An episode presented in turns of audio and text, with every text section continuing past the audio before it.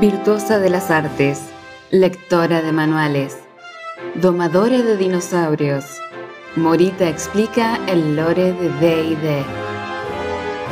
Episodio 16. La Era de los Trastornos.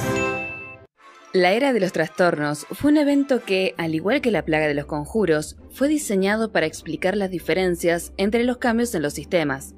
En este caso, es lo que marca la evolución del sistema de primera edición al de segunda edición. Dentro de la historia, afectó a todo el panteón divino de Toril. Pero primero partamos de la base y hablemos sobre quiénes son los dioses y cómo funciona la jerarquía divina. En la cima de la pirámide hay un ente sin nombre específico que controla toda la creación, al que a veces llaman Dungeon Master o Maestro del Calabozo, dependiendo de la cultura. Debajo de él está el manager de los dioses, el dios supremo Ao. Le siguen en orden los dioses principales, los dioses intermedios, los dioses menores y por último los semidioses.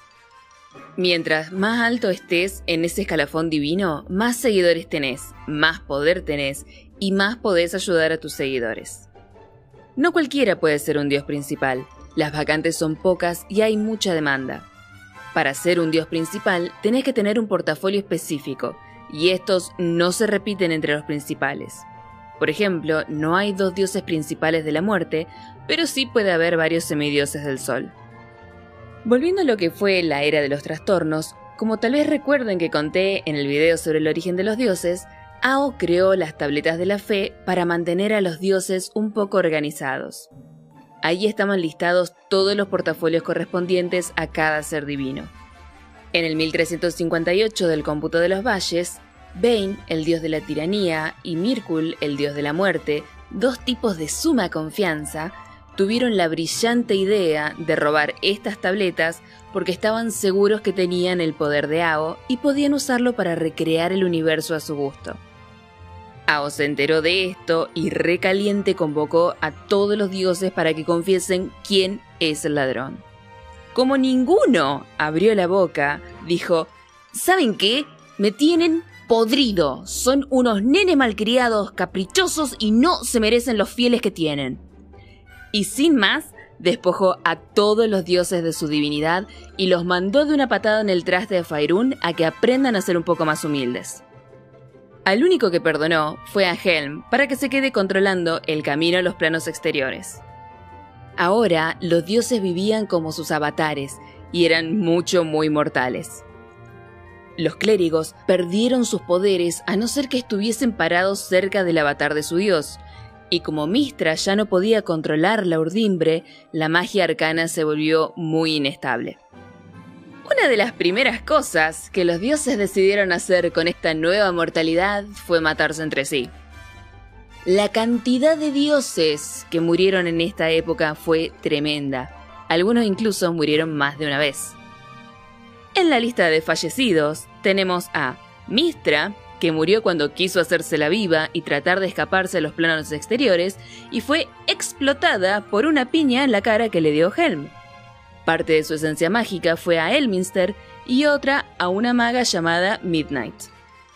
Bane y Torm, el semidios del deber, la justicia y otras cosas paladinescas, se matan entre sí peleando por las tabletas de la fe. Torm es revivido por Ao ya que murió cumpliendo su deber.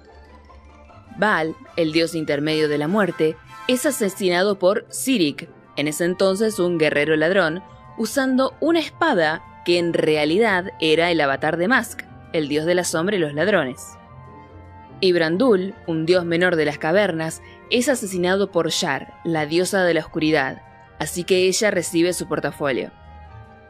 Leira, diosa menor de la ilusión, también murió en manos de Sirik que le estaba agarrando el gusto a matar avatares. Moander, dios menor de la podredumbre, fue asesinado por el bardo Finder Weavensburn.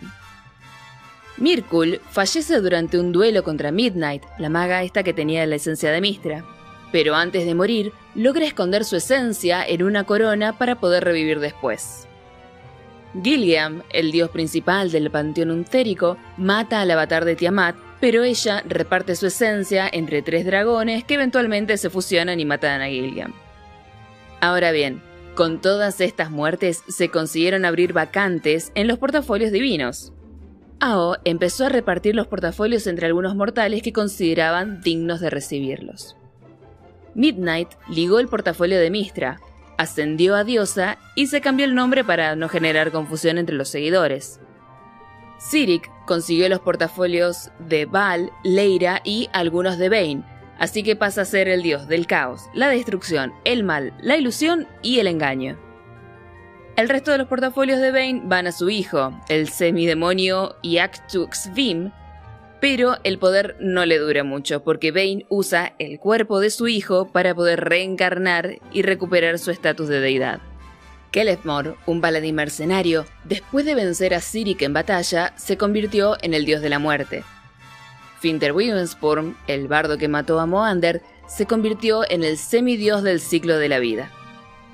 Un dato curioso es que Sirik, Midnight, Kelefmor y un clérigo llamado Adon eran todos parte de un mismo grupo de aventureros que lograron recuperar las tabletas de la fe que Bane y Mirkul habían escondido en aguas profundas.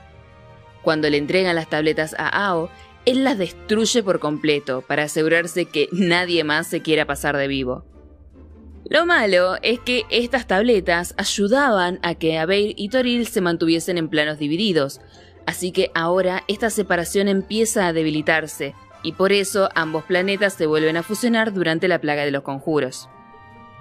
Ao decidió reescribir las reglas de la divinidad y estableció que el poder de un dios iba a ser directamente proporcional a la cantidad de adoradores que tenga. Mientras más fieles un dios tiene, más fuertes son, así que ahora los dioses están obligados a prestarle atención a sus seguidores. Este fue nuestro resumen sobre la era de los trastornos. Si te gustó el video, dale un like y déjame un comentario sobre el próximo tema que te gustaría que trate. La semana que viene voy a contar sobre una de las facciones que me quedó pendiente, así que suscríbete al canal para no perdértelo. Por si no sabías, también estamos en Twitch, jugamos en vivo todos los martes a las 7 de la tarde hora argentina. Y si querés colaborar con el canal, podés comprarnos un cafecito para que no nos quedemos dormidas mientras editamos todo. Nos vemos en el próximo video. ¿Te gustó nuestro podcast? Compartilo, es la mejor forma de ayudarnos que hay.